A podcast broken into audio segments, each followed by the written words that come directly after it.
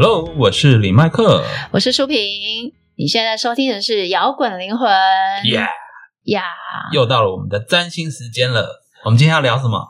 今天我们不是要来聊太阳吗？好，就聊太阳。哎呀，聊了那么多集，终于聊到主角太阳。那其他几不是主角？其他集你看不起其他行星是不是？没有啊，只是每一颗星都很重要。但是我们通常讲到你是什么星座，其实都是在讲太阳星座。对都是在讲太阳星座。嗯，那太阳又代表什么呢？为什么大家是那么多颗行星里面，大家都只关注太阳星座？对啊，为什么我们从小在看星座都是先看太阳星座？对啊，然后大家就只很片面的就会把星座只分成十二星座，而你十二个太阳座，你是天蝎，就怎样怎样。对，那很多人就会说你是太阳星座，你太阳星座是在呃，像我在双子座，嗯，那有些人就会说你不像双子座啊，你比较像像什么座？其实后来我学了占星之后才发现，那不是我们片面的认为的，你是太阳星座就是这个星座，你就拥有这个星座的个性，这是很因为你还要看你的其他宫位有什么。对。除了看相位，还要看你行星的怎么配合，在什么星，其他星座入在什么什么，其他行星入在什么星座。可是其实太阳代表的是一个人的英雄之旅，哦对。哦，怎么说？它是一个人的你要为要去完成的英雄旅程，这一辈子要完成的英雄对，你要去。完成的英雄的你要的目标，所以是你要去活出的样子，也就是说你现在还没有活出来的样子，所以你很多人会说哦，我是狮子座，可是我看起来就不像狮子座啊，因为那是你要达成的目标。对，那这个是你今生要完成的的英雄之旅，所以你还没有达到那个状态，你当然看起来你就还不是一头狮子。就对，你就还不是狮子嘛，好，所以太阳果然是真生命中蛮重要的。嗯，那我们就来先了解一下太阳吧。好啊。好，好，那我们首先照例听一段神话广播剧。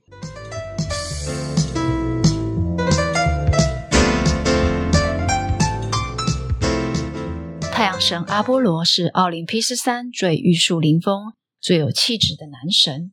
他精通音乐、艺术，不仅是宙斯夜店里的红牌 DJ，也很会弹古典乐器七弦琴。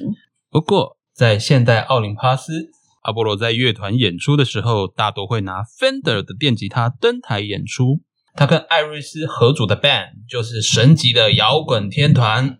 然而，看似纵横情海的阿波罗，在过去却有一段刻骨铭心的坎坷情史。是的，我们今天要来说说阿波罗跟河神女儿达芬妮的爱情故事。其实一开始，这段感情是从爱神丘比特的恶作剧开始。在一个晴朗无云的黄昏，阿波罗轻装带了一把乌克丽丽，来到河边弹琴看夕阳。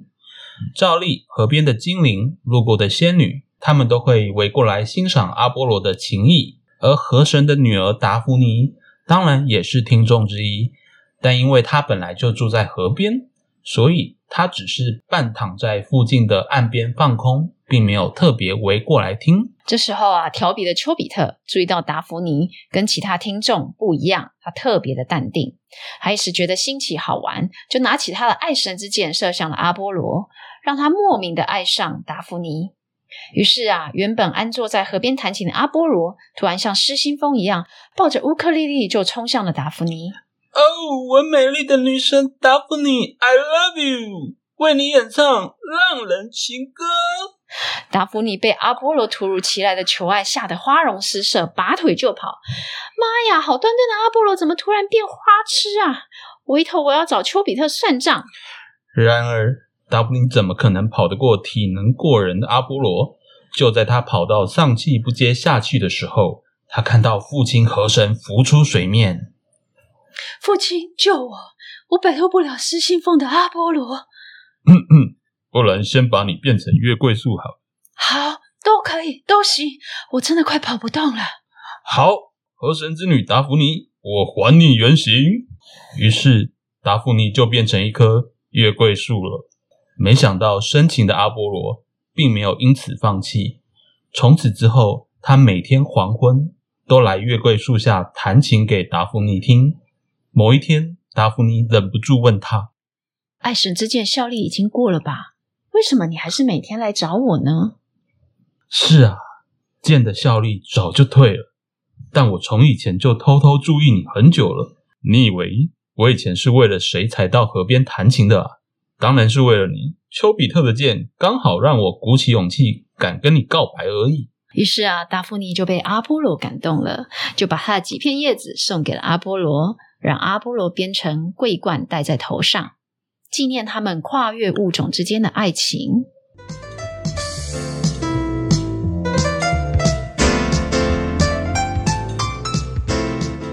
哇，没想到阿波罗那么痴情啊！对啊，原来那个月桂冠，阿波罗的那个月桂冠就是那个原来是这样来的哈。哦，所以他有那个图像。我们每次看那个太阳神阿波罗的图像的时候，对，他头上不是都有个月桂冠吗？哎，所以他还蛮蛮不错的啊，他都把定情之物带在身上。对，他其实蛮专情的哈。哦，对呀，可是阿波罗其实他出生的过程蛮艰困的呢。嘿他是被他妈妈生了九天九夜，好不容易才生出来了。哇，真的很累哈。就是他妈要把你说谁累？他妈妈，他妈妈很累啊，妈妈很累。阿波罗也很累吧？阿波罗是硬要一直被挤出来，然后他妈妈是要把一个算巨婴吗？应该是巨婴，所以才会不好生吧？不是诶、这不是那个问题吧？啊、对啊，就是一种神话。对，它是一个神话，不是巨婴的问题。对啊，OK OK，其实代表着说，呃，太阳它是一个英雄之旅，所以它不是那么容易的过程。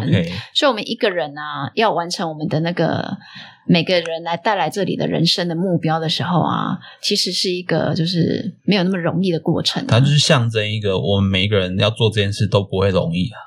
对，好，嗯，就是你要在你的个人领域发光发热的时候啊，这是不容易的，这是个困难的过程。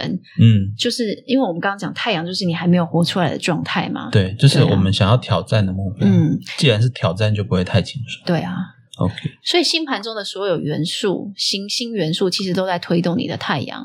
嗯所以太阳对一个人的星盘其实是非常非常重要的。对啊，那我们一般讲到太阳，就是首先我们知道太阳它是狮子座的守护星，哦，然后它也是一颗吉星。那它当然，我们刚才讲说，它是你生命人生要我觉得它比较。像是一个电灯泡，电灯泡，就是你在那个房间，我们一个人有十二个宫位嗯嘛，然后你的太阳位在哪一个宫位的时候，那个太阳就像一个电灯泡，照亮你那一个房间。然后你这个你这个电灯泡跟哪个行星相对，就是跟哪一个行星行星有有有相位。我们刚刚讲有相位嘛，就是你这个电灯泡照到哪个行星，然后那个行星你们两个之间就会互相影响，就会影响你这个人在这一生里面的生命计划。然后你为了什么样的能量基调，就是有开灯的位置就是重点，对，就是你人生的重点。对，OK，嗯，那如果讲这样，就我们讲到宫位的话，不如我们就来看一下太阳在不同宫位的时候，对那个人人生有什么不同的影响。好，哦，好啊。哎，不过太阳在什么星座的影响跟在宫位的影响有什么不一样啊？那我们讲到就是说，呃，它是什么星座跟什么宫位的话，就是说它在那个星座的话是会有因为大家应该比较想要了解的是我的星十二星座，因为我们刚刚、你刚刚说我们要直接进入宫位嘛，嗯对啊可是其实大家也会想要知道说太阳在什么星座带来像什么样影响？嗯嗯对，嗯星座跟宫位有什么星不一样星？座就是说他在他宫位，你就可以想象成一个剧本，就是他要演出什么样的角色。但星座是他是用什么样的个性来诠释这个角色。嗯比如说，他如果是一个白羊座的，那他可能就像白羊一样，比较孩子气，比较冲。嗯哦，他如果他是一个狮子座的，他可能就是喜欢当别人目光的焦点。嗯哦，他有点爱面子。嗯，对，我说他可能是天蝎座的话，那他可能会有天蝎比较容易记仇的那一面啊，或是比较没有安全感的那一面啊。所以说太阳星座你在什么样的星座会代表你那个人的能量基调？对，可以这样说。所以你的火象，如果你是火象星座的话呢，你就会比较看起来比较有行动力啊，嗯比较会比较有冲劲，或者是嘿会比较勇敢一点。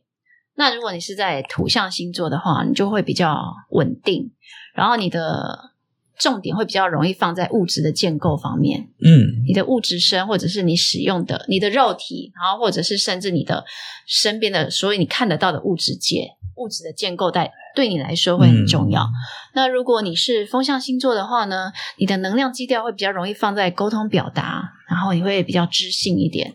那如果你是思想嘛，对思呃思想、和沟通表达、理念，对你对来讲会非常重要。然后，如果你是水象的话呢，我觉得嗯你的能量基调会比较容易放在情感性、感受性会比较强。哦，嗯对，很适合当艺术家。对，所以星座的意思就是说，你在什么星座，你就会拥有那个星座的特性。你就会知道说，你看着你的你的星座是什么的时候，你会知道说什么事情让你比较有活力，然后你会用什么样的方式去展现你的生命的独特性，然后你用什么样的方式去表达你自己。比如说我是双子座好了啦，哎，我可能就是比较我的能量基调，可能我就是好奇心重，然后我比较喜欢新鲜感，嗯然后我会可能会有很多的兴趣跟爱好。我的能量基调是这样，所以我就会比较喜欢分享啊、交流啊，或跟人家沟通、记录、收集，然后我要去做传播连接。我会用这样的方式去表现、展现出我这个双子座的特质，然后嗯甚至用这样的方式去自我实现。那宫位的话呢，就是你那你是在什么样的领域发光发热？你要在哪里获得权利啊？你要在哪里表现你的潜能、发挥特质？这个就是星座和宫位不一样的地方。没有错。对，所以要让大家呃先了解一下对，先了解一下。那我们今天想要聊的就是，当太阳，因为我们大家对十二星座其实那个翻书。大家讨论也蛮多的。我们今天想要特别嗯聊聊，当你太阳落在不同宫位的时候，对大概会呃展现出什么样子的方式？对那你呃会有什么样的表现？我们比较想今天比较想要来聊聊聊聊太阳宫，聊聊太阳在哪一个宫位大家？比较少去谈论到的部分。对，比较讨讨论到十二宫位，就是说，如果你在那个房间发亮的时候，你在一宫发亮的时候，在二宫发亮的时候，会展现出什么样的样子？我们今天想要来聊这个。嗯好，那我们就从一开始嘛。好啊，就从一宫开始，照顺序开始好啊，对啊跳来跳去的也是会搞混掉哈。嗯，OK OK，好。那如果太阳在一宫的话，它有什么感觉呢？其实一宫就是那个啊，你觉得呢？你先讲讲你的感觉。一宫吗？一宫我就觉得太阳在一宫的人，他会他会有一点，就是他的重心是在一宫，就是我们命宫嘛，嗯，就是我们自己本身上面，所以他就是让自己这一个人，就是去展现出来，展现出他自己这一个人在在向世界展现他自己这个人，所以他的重点是说怎么样活出自己。就是外界看到的样子。因为我们讲一宫，讲它是本命宫，那它其实就是上升星座。对对呀、那其实上升星星座就是你会大家外界看到你的样子，也就是说你会展现在外界看起来的样子是什么？那个叫做一宫。所以如果你在一宫的话，不过太阳一宫跟上升不一定一样，嗯，因为上升是说你的上升点在哪一个星座，对，它那个那一个宫是你的一宫，那太阳进到那个一宫，就是说你的一宫里面有太阳。那是有可能啊。就你你的上升跟太阳是同一个星座，就表示同一个星座啊。哦，对，对啊对，这意思不是一样吗？哦，对啊，你说的对，对啊，不是一样吗？对啊 OK OK，我糊涂了。对啊，所以就是同样的东西，意思就是说你的太阳跟你的上升是同一个星座的意思。对所以上升星座就是你外界给人家看的看出来的样子嘛，所以你那个嗯星座特质就会特别强。比如说你的上升是天蝎，然后你的太阳也在天又在一蝎，宫，对，所以你就你你你整你就个超级天蝎，你会给人家看起来样子，你就是标准的天蝎座。嗯，哦对，那对就骗不了人的。对，意思就是这样。因为像有些人的上身可能是射手，可是我的太阳是处女，哦，对，那就会有一个矛盾之处。对，就会有一点不一样。人家会说：“哎，你看不出来是处女座，处女座的龟毛或谨慎啊。”那我如果上身跟射手不太一样嘛，对射手看起来就大拉大咧咧的、啊。那如果我的太阳在处女，然后人家一听到你说：“哎，你是太阳处女的”，就说你不像啊，你看起来比较像。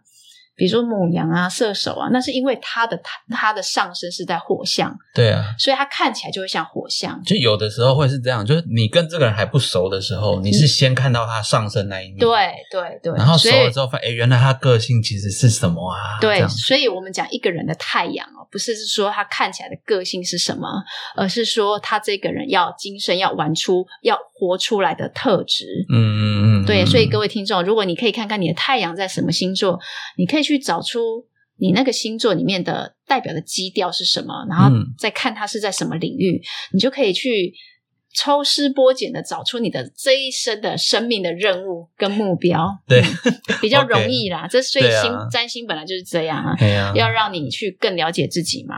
哎，那苏萍的太阳是不是就在一宫啊？没有，我的太阳在二宫，啊，对哦，对你太阳在二宫，对啊，一宫是安琪老师啊，对，所以你看安琪老师，田安琪老师，他就是一个，因为如果你太阳在一宫的话，就是很容易在团体中特别被看到，表现会特别。令人瞩目，对他，因为我们讲太阳其实是狮子座的守护星，对，所以如果你太阳在一宫的人啊，你也会有狮子座的特质。狮子座的特质就是你会想要被看见，然后被赞赏，然后你会很很需要舞台那种感觉，，对，因为你要有自己的影响力，而且这种人他的领导力也会蛮强的。嗯，然后你的个人主力，呃，个人主义，我觉得会蛮强烈的啦，嗯会而且会给人家蛮有权威感的。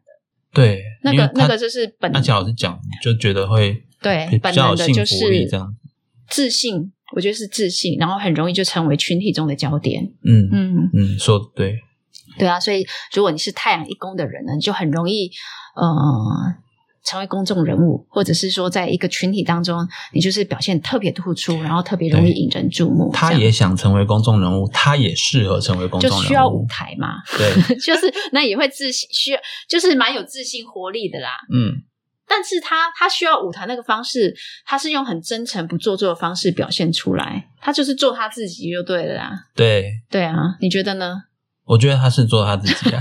不是啊，我是说太阳一宫的人啊，太阳一宫，他就是因为你就把太阳摆在你的门面呢，这个人就是不会太有什么看到你啊心机，什么藏来藏去的那个那个元素会很少，除非他的星盘上有其他比较不一样的东西。对，好了，那我们讲二宫。我刚刚讲说我的太阳在二宫嘛，我虽然是双子座，嗯但我二宫是金牛座。然后二宫其实我们在讲它是金钱宫、物质宫，所以它就是呃比较着重说你需要拥有的物质跟财富，对我对来讲会非常重要。我我 跟你一样也是，所以我就是我从小啊也是觉得讲好听一点就是有务实，对务，实。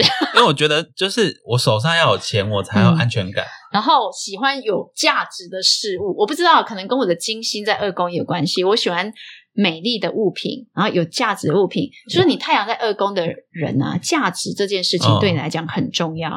所以如果你太阳在二宫的人，我觉得很容易跟金钱连接在一起。那我买东西喜欢买好的，算不算？算应该啊。应该是有关联的吗？而且我觉得很容易会有一种，就是你会把个人的价值放在跟金钱连接上。对，就是我我有多少钱，我就会好像比较有价值感。我我我有多少财产，我才会比较觉得自己有价值。有点靠靠那个名就是牌，还是物质，还是你拥有的东西来彰显你这个人的价值？对，就是金钱容易让我们产生自信，对然后让二宫人产生自信嘛，然后容易就是用金钱当做权力的象征。其实太阳也可以从太阳行星，你也可以看出你父亲的样子。太阳所在宫位也可以看出你父亲重视的领域是什么。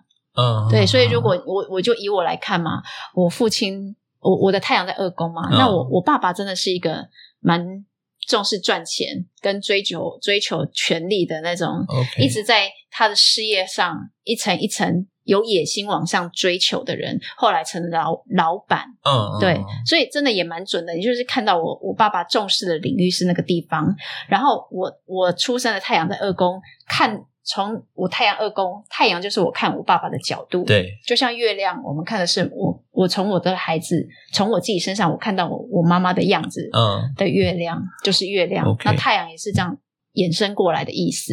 我爸可能也有这个倾向，不过我我是我自己的感觉就是说，我爸表现在我太阳二宫的这个感觉是说，我以前在选我大学要读什么，我以后要做什么的时候啊，嗯，他会很重视你你做这件事情是不是可以养活自己、啊？对，就是赚不赚得到钱呐、对啊？因为重视经济独立自由，对会很重视这件事情啊，就是而且会重视你能不能理财啊，你能不能养活自己啊？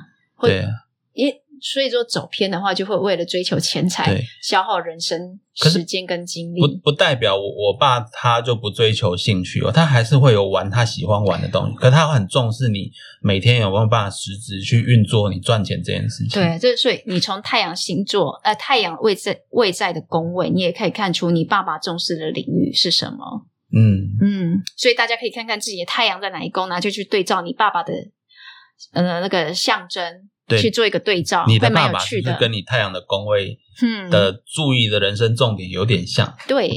好，接下来我们来讲三宫。后啊后啊，三宫其实呃，它的守护星是双子座，哎，三宫就是守双子座守护的嘛。那我们讲到双子座，其对实是水星守护星，所以它通常就是沟通表达的领域，传递讯息，对，传递讯息，然后或者是说，因为我们讲水星，水星其实就是一种理解事情的方式，所以跟学习也有对关系。跟基础教育有关系。对对对，哦，对啊，就是你如果太阳在三宫的话，对他来说，就是他他一方面他也很擅长去表达自己，他也很想表达自己，那他也比较容易比其他人更擅长做表达这件事情。嗯，诶像这样子的人很容易就成为意见领袖，诶，因为他会呃有好的演说的技巧。就我们现在就说意见领袖，就有一个英文缩写叫 KOL，对？嗯，对对对，因为如果你你太阳在三宫的人啊，其实除了你自己的，你也会重视自己的自我表达能力。嗯嗯，然后你也会喜欢说出来，因为他喜欢跟人家沟通交流嘛，哦，然后喜欢跟人家传播那个理念知识啊，所以就很容易成为意见领袖了。呃他也是那一种朋友啊，就是大家大家一起出来玩。就是没有讲话，他觉得很奇怪，那个硬硬是要找话题聊那个，我我那因为那个还要看他其他星座相相位啦，对啊对啊。但是他就是这，他是一种能量的本本你你要能，就是喜欢讲你要他连续聊天聊三小时，他可能他可。对他可能可以哦，嘿。嘿，然后就喜欢，通常会跟语言蛮有天，我觉得跟语言天分会蛮有关的，然后会喜欢写作嗯，资讯的，这是你看呃说话啦、写作啊、创作演说都是跟文字跟演说都有关系的。我懂，就是把他的想法用任何媒介表达出来，创作出来，嗯让世界其他人可以接受，这样子。对对，哦，然后三宫跟那个地图也有关系。哦哦 哦哎、所以太阳在三宫的人是不是很会看地图啊？他可能方向感是会比较好。哎、我我三宫，我我的太阳是在二宫，可是我是双子座的嘛，所以照道理来讲，我也会有双子座的特质。可是我是个大路痴、哎，我超不会看地图的、哎，所以所以是发生什么事？所以这也不太准哦，不知道到底准不准。可是我觉得我是蛮喜欢，嗯、跟人家交流、分享、讲话的啦。对啊，你应该是你你是应该是蛮像那个双子座的感觉，因为嗯你像、你除了做 podcast 以外，你还每个礼拜要求自己写一篇文章，哦，对哦啊，啊，你还要另外另外弄很多计划，对，就是你明明还想做那么多事情，就喜欢忙东忙西。我跟你讲，这应该不是太阳的那个，而是我展展现自我表达方式是用太阳双子座的方式表达。嗯嗯嗯，可是我喜欢忙东忙西，可能是别的是别的东西，别的能量，别的行星引起的就是我的火象，火象很强。很多火星在一宫，还有整体火象星座也很多，对对，OK，那种 OK 超火的，哎呀，所以脾气很差，不要惹我。不好说，对，所以呢，不要随便惹我。好啦，好那我们呢，接下来呢，来讲四宫。OK OK，四宫是什么意思呢？嗯，四宫是我比较不熟的欸，为什么？因为我我没有任何一颗行星在四宫。哦，所以我对于四宫，就是我只知道四宫它就是家庭啊，就是家，就是你嗯住的地方啊。可我对于这个地方的情感是比较稍微淡一点的。所以其实呃，讲世工，他比较是在讲除了表面上看起来他是家庭工，嗯，然后人家就会引引申说跟房地产啊、跟土地有关。可是如果你延伸到心理领域的话，它比较是一个指的是你内在的私领域，你自己的地盘跟归属感对你来讲是非常非常重要的。所以，如果你太阳四宫的人啊，我觉得家庭是你自我认同的一个很重要的关键。嗯也就是说，家庭温暖、安全感对你来讲很重要，家人的支持对你来讲很重要。嗯然后你在你的私领域里面啊，就是一个不可或缺的 key man。你甚至你很容易在你的那个私领域在家庭生活中扮演重要的角色。对，在你的家族，当然不只是你的家家嗯庭，你有可能有一个自己的家族，一个企业，你自己哦建立的创业，像家族一样的公司对，然后你是一个那个重要的人物会有一席之地。哦，那或者是你是家族，你四宫太阳的人，你可能会发扬光大你的家族事业。哦，那我可以这样问说，假设这个人他他把乐团当做他的家一样，他就有可能在这个他的乐团里面，就像大家长一样照顾大家。，对对，他就是很容易去呃呃，把自己当成那个妈妈一样去滋养，因为四宫也是、哎也是养水性星座嘛，他是他的那个守护星座是巨蟹嘛，对，所以他会有一个给人家滋养啊，的感很像觉。巨蟹座那种照顾人的感觉。对对对，像那个谁啊，唐立奇、唐启阳，现在不是叫那个，他现在叫唐启，师对，国师啊，他之前就有分享，他是太阳四宫的人，他以前都觉得说他的太阳四宫是有什么屁用啊？因为哦哦，他最近有在讲的，对，他因为觉得太阳四他说为，什么不是在事业宫，在十宫呢？对对，他说他在四宫啊，可是后来这样生命历程这样。这样历程，生命的历程这样走下来，嗯。他发现，哎，真的，他是你看他的直播的餐桌是在自己家里面，然后他自己建立的那个 YouTube 的会员区，是不是也像一个家？对他把我们这些会员，我们这些学生听众，对。当做他自己的小孩子照顾。对，所以他是不哎是发发在四宫里面发光发热，展现他的太阳能量？有。对，然后四宫也代表说你必须去深入的内心去探索你自己，所以四宫是还蛮神秘的领域啊。哦，对啊，不过诶，人家有说，呃，如果你太阳在四宫的人啊，跟房地产、矿产相关的领域可能会有一些关联性。我最适合从事这个房地产的买卖工作咯。我不知道适不适合，因为你还要搭配其他的相位啊。对啦，但就是说，如果整个相位有有不错的话，对啊，如果他太阳在四宫，可是土星在三宫呢，他不太讲话的。哦，那那他可能就是要 靠、啊靠文然后或者或者日土有有相位、有冲突相位的话？OK，对啊，所以你其实但如果他的木星跟对我们讲的其实都是关键字，你可以用这个关键字关键字去做延伸，但不要被这个关键字定义了自己。对啦，因为你要整体看。对，好嗯，OK，好来，接下来讲武功吧。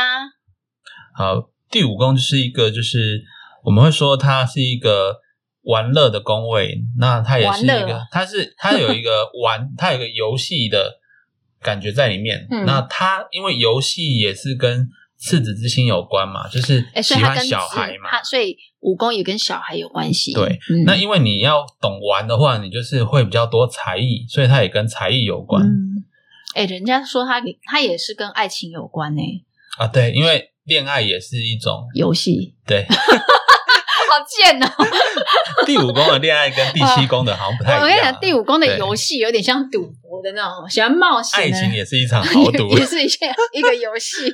你也 game 掉了，你的哦。哎，所以太阳在五宫人是人生以玩乐为目的的意思是吗？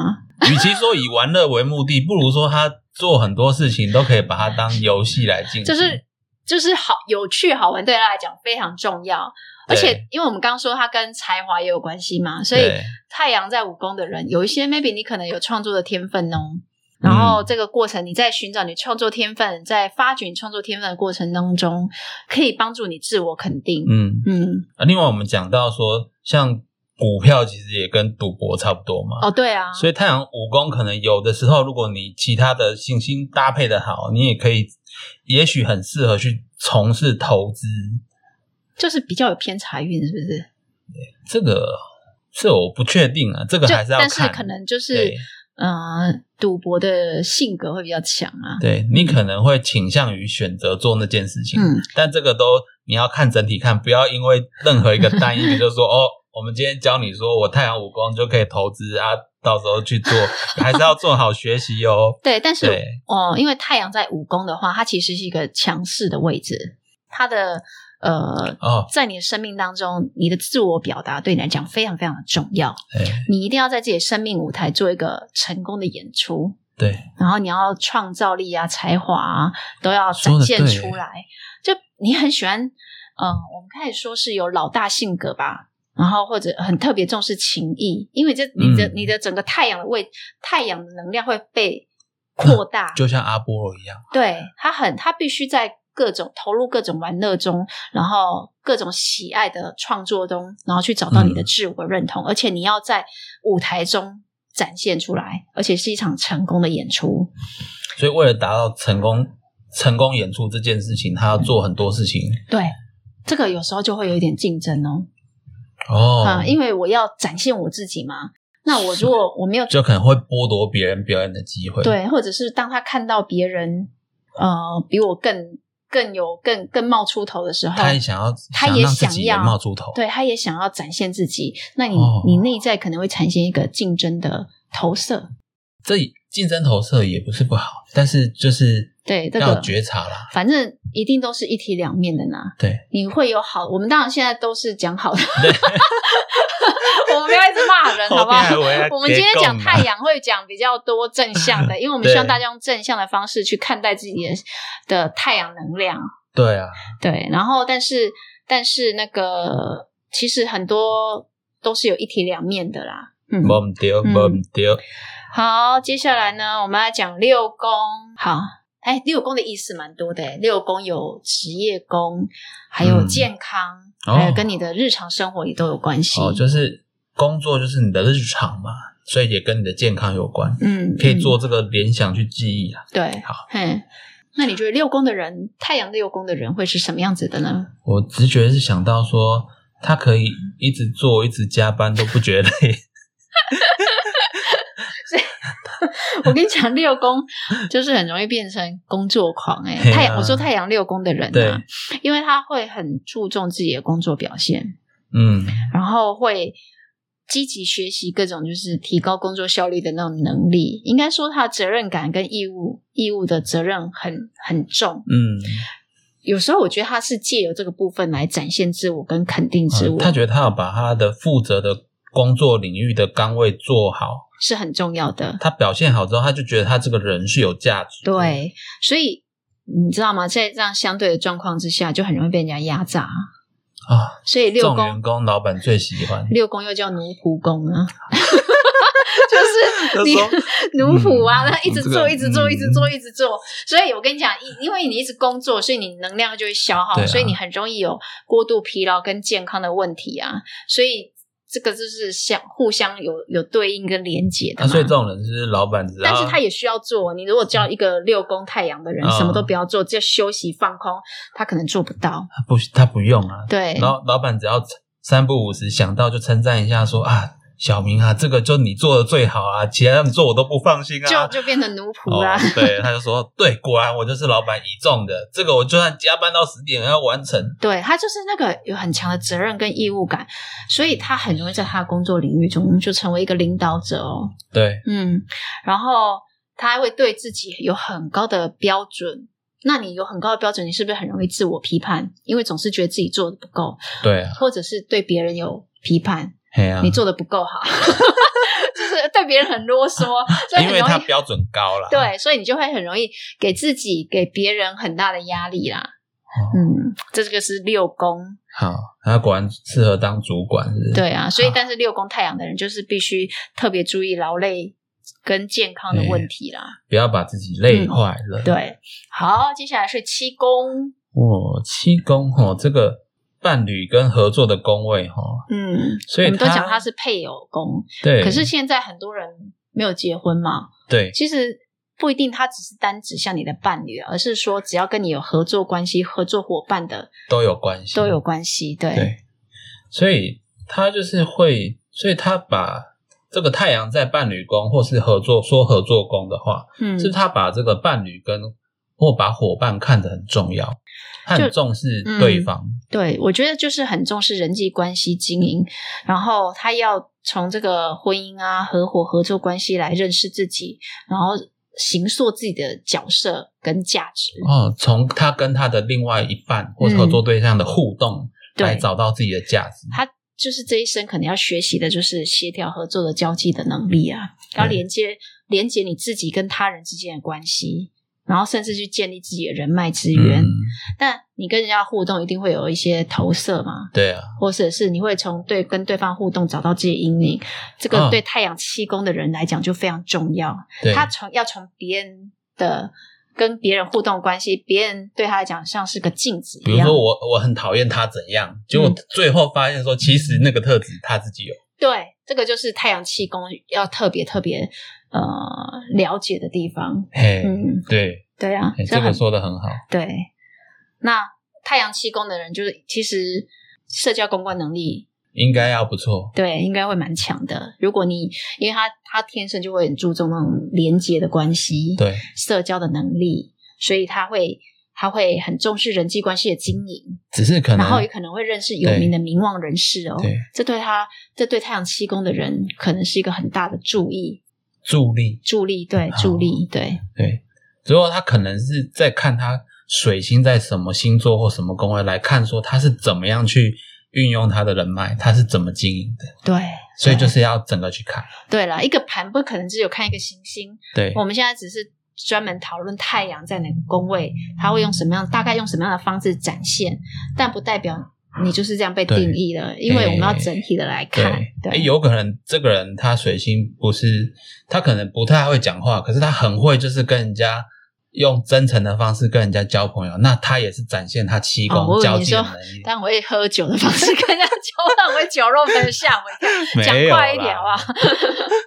好啦，接下来讲八宫。好，八宫，八宫也是一个蛮神秘的宫位。其实我对八宫哦，一直觉得它是一个很应该没有人懂八宫。真的很难懂，因为八宫代表生死、危机、金钱、共同资源、性性，对，所以它它太多。但写很多啊，很多嗯东西塞进来啊，对，所以我觉得太阳在八宫的人啊，还有遗产也有关系。对，就跟共同资源有关系啊。所以八宫在太太阳在八宫的人，是不是是容易天生要处理危机吗？还是说很容易卷入危机，呃有可能哦。莫名其妙就容易卷入一些神秘的 所以八太阳八宫的人就是天生要来转化的，来蜕变自己的，对不对？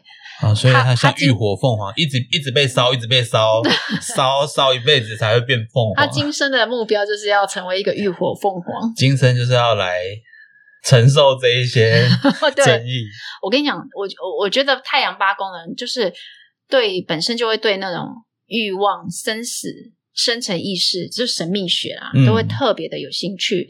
他们会喜欢研究人性，然后也喜欢研究心理学，所以太阳八宫的人也很容易就是走入神秘学，然后哦，也很容易成为会去剖析自己哦跟别人之间的不一样。那你这样的人洞察力一定很高。因为他透过他自己一直发生这些事情，所以他慢慢的感受很深。对，那他也很适合当国师诶、就是去帮别人看问题点，会不会？对啊，就是那个唐立八宫，不就是那个那个守护星是守护星座是天蝎座，所以他也会带有天蝎座的特质。哎嗯，所以呃，八宫的人啊，就是 蛮浴火凤凰的，我不知道怎么讲。就呃，我觉得他们蛮容易从就是经历呃操控被操控的那种议题，哦，控制与被控制，对，然后所以也很容易去快对，那蛮蛮好玩的啦。然后呃对于生死，哪一天我们说不定访问到太阳八宫的来来宾，再好好请他分享。嗯，OK，，对，然后呃，太阳八宫，因为我们刚刚说它会可以跟共同资源有关嘛，所以这种人有有时候会从事跟股票操作员、税务、金融有关的工作。哦，对。因对，为股票是运作集体的资金嘛。嗯，对，嗯，哦，好，再来是太阳九宫，对，那我们九宫有一些面相，哦，嗯。它可能叫迁移宫嘛，啊，因为它跟国外有关。对，哦，但是它也跟理想有关哦，就是说我们去追求那个哲学的理想啊，嗯。或是追求高等教育啊。我们刚才讲说，三宫跟基础教育有关，对。那三宫的对面就是九宫，九宫是跟高等教育有关，对，就是他会比较想要追呃往更高的方向去追寻啊。对，所以他呃人生的基调就是比较会渴望去扩扩展他的人生见闻，他要追寻真理。所以像这样的人啊，有时候就会对宗教、对灵性会有兴趣，哦，嗯很容易加入什么什么宗教，就是会特别不一定会加入的，但是他会特别有兴趣研究那个学问，对，那他会，而且甚至在那个领域发光发热哦，所以他很容易变成一个导师、专家。心灵导师，或讲师。看他追求哪，如果他往高等教育去追寻的话，他是学者类的，对他就会变成学者类。但如果走偏了呢，就变邪教的教主，对，但是如果他走向的是灵性的话，嗯。可能就变成心灵导师。嗯，对，那反正他就是太阳在九宫呢，其实很容易，很容易自己去追寻真理之后，自己会有一套那个内在的转化的过程嘛，然后他会把它带着这个东西会跟人家分享，好像他就很容易变成一个老师。哎、因为你就是听他讲话，好像会觉得听一听就觉得对，明天会更好哦。对，哎，九宫跟射手座有关，哎。九宫是射手座的那个守护护的宫位，对，所以我们知道射手其实是比较乐观的，对啊。所以他我们乐观就是会比较往正向的方向去看，向前行，对，会比较向向前走，对，所以会比较乐观。然后我要往更高的方向去去追求，比较追求自我的理想啊。我们要。对不敢讲。对，OK，嗯，好，那我们再往十宫迈进，对，十宫我就是我们说它是事业宫，对，就是大名鼎鼎的事业宫啦。大名鼎鼎。为什么是因为我们讲？大家就是看命盘最重视就是命宫、财帛宫、事业宫。对他讲的就是成就啦，因为就是跟你的社事业啊、你的社经地位啊、名誉声望，都跟你是这些东西对你的自我认同是很重要的。对，那你很可能会对事业有一定的企图心，然后会对自己要求会很高。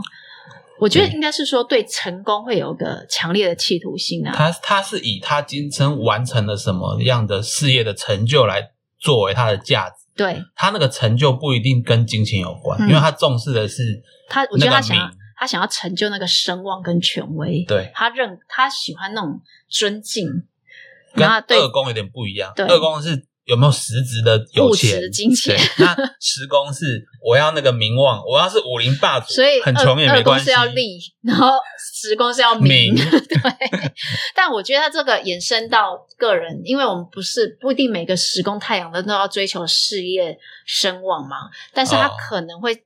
如果只是在个人的话，会比较很容易，其实会很注重自己的经营管理，会把自己当成公司或事业来经营哦。嗯对，因为可能对他来说，他的成就是把自己经营好。对，他会用经营的心态去看，所以像这样的人啊，呃，你注重事业成就的啊，这很容易就变老板了。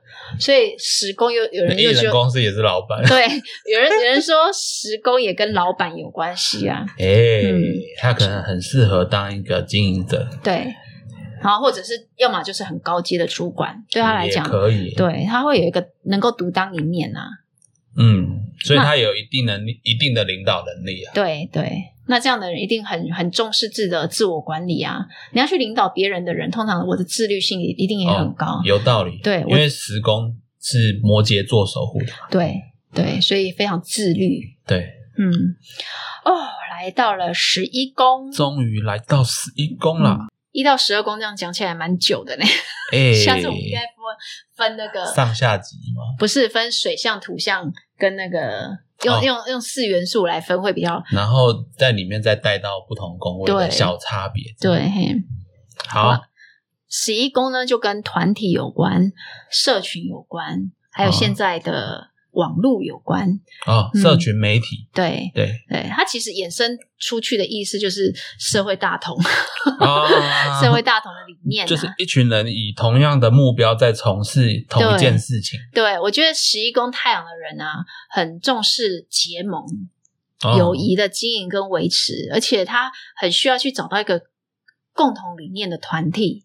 然后这个人容易在团体成为一个有影响力的领导人物，因为他会有一个有一个自发性的能量，就是我要去照顾团员中团体中成成员的需求，嗯，然后也会给人家一些建议跟指导。那你像这样的人，很容易就变成领导或指标性人物。所以他很适合当一个新团体的启发人，哎所以跟跟领导人对，所以太阳十太阳在十一宫的人，很容易在现以现在社会来讲，就是就是网红。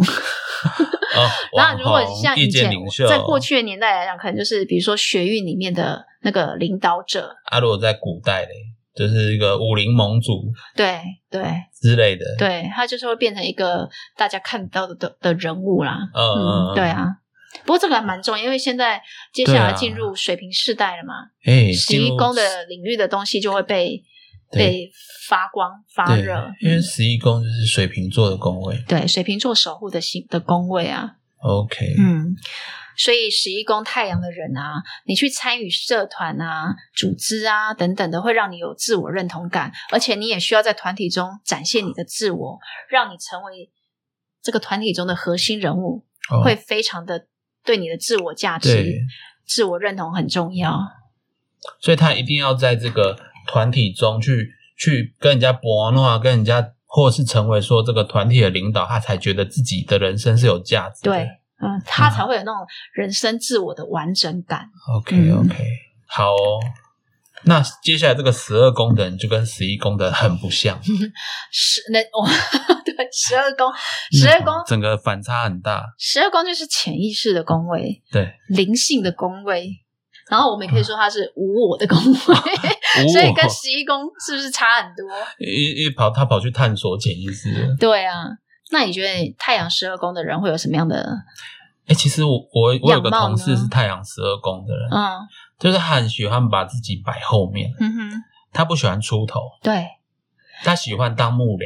哎，我觉得太阳在十二宫的人啊，他本身就是喜欢隐身在幕后的总驾领，你知道吗？嗯，他会需要退一步观察全局，然后会哦再去做出决定的人，因为他他是比较容易就是退居幕后，嗯，然后呃像这样的人呢、啊，但是他其实敏感度很高的哦，啊。他可以去有道理。回应，他是有能力去回应他人需求的，他但观察力很强很对对，但是因为他太阳在十二宫，喜欢隐居幕后嘛，对，所以他很容易像这样的人，很容易就被淹没才华。如果你跟他不认识，因为他也不会去出头表现自己嘛，你要认识他，才知道他那么多彩啦。对，哦所以像这样的人很容易当治疗师、服务的人、因为你有疗愈师需要才会去找治疗师。对，然后像这样的人呢、其实他蛮需要一些自己独处的时间跟空间。他也不太会容易在大众面前表现他真实的自己或他真实的想法。对，嗯，所以我觉得，呃，我们刚说他比较容易变成一个服务或疗愈师嘛，所以他可能就是对灵学啊、宗教、心理学、神秘学对会有一些这些领域会有蛮多的兴趣。因为十二宫我们刚才说就是潜意识的宫位因为他去探索，十二宫的人呢、对灵界的感应也会很强、欸，就是容易通科学无法解释的领域，就是容易通灵。我们讲十二宫跟前世也有关系，嗯，所以你看你的呃十二宫有哪些星座啊，可以去探索你的前世的样貌跟形态哦，这也会有关联的哦。你的十二宫有行星吗？没有诶，我的也没有，我我们都那么肤浅，我们都那么 物质，我们 我们都那么二宫，我们需要谈性之前先谈钱啊，拜托，什么什么灵学，什么无我就对了。所以，哎，那我们会走向占星，也是那是因为跟我的八宫有关系。啊，我是因为我上升水平，嗯，所以跟喜欢跟外星不一样的人，喜欢对啊，不一样的东西。喜欢学神秘的东西，学科技的东西，哎，不过十二宫的人很容易有界限课题，哎，嗯，因为他喜欢，如果他会有内在有个牺牲奉献，或者是为别人照顾别人需求的时候啊，哦这样的人就很容易有界限课题了。对了，嗯，因为因为他他是双鱼守护的工会嘛，对，然后这个也跟海王星有关。那只要跟海王星有关，就会有界限课题。对，因为他也不容易在面前大在这别人的面前表现真实的自己。我们刚刚说他是无我嘛，所以他会容易不太好意思拒拒绝。对，他会隐藏自己，哦，对所以就嗯，另外一面来看，就是逃避现实 或自我牺牲呐、哦对，但是但是这样的人，其实他很需要一个自己的独立空间，然后退到自己的空间之后，可以建立一个心灵学习的空间，然后你必须有他会自己有一个心灵导航系统，心灵导航系统。对他内在会建立自己的心灵导航系统。嗯当如果他这个心灵导航系统是是有被建立出来的时候，他就容易不容易失去方向。所以你太阳在十二宫的人，一定要建立自己心灵未知的力量来导航，对心灵导航系统，对他来讲非常非常重要的。非常神秘。嗯，OK，我们终于聊完十二宫了。对呀、所以各位听众，你们的太阳在哪里呢？我们刚刚讲到太阳星座在呃太阳在各个十二宫位的不同的领域，也就是说你是这、嗯你这些就是你发光发热的领域。然后也是你的成长动力跟你的人生目标，大概大家可以去探索，跟去看看雄之旅，对，看看你自己的发光发热领域会在哪里。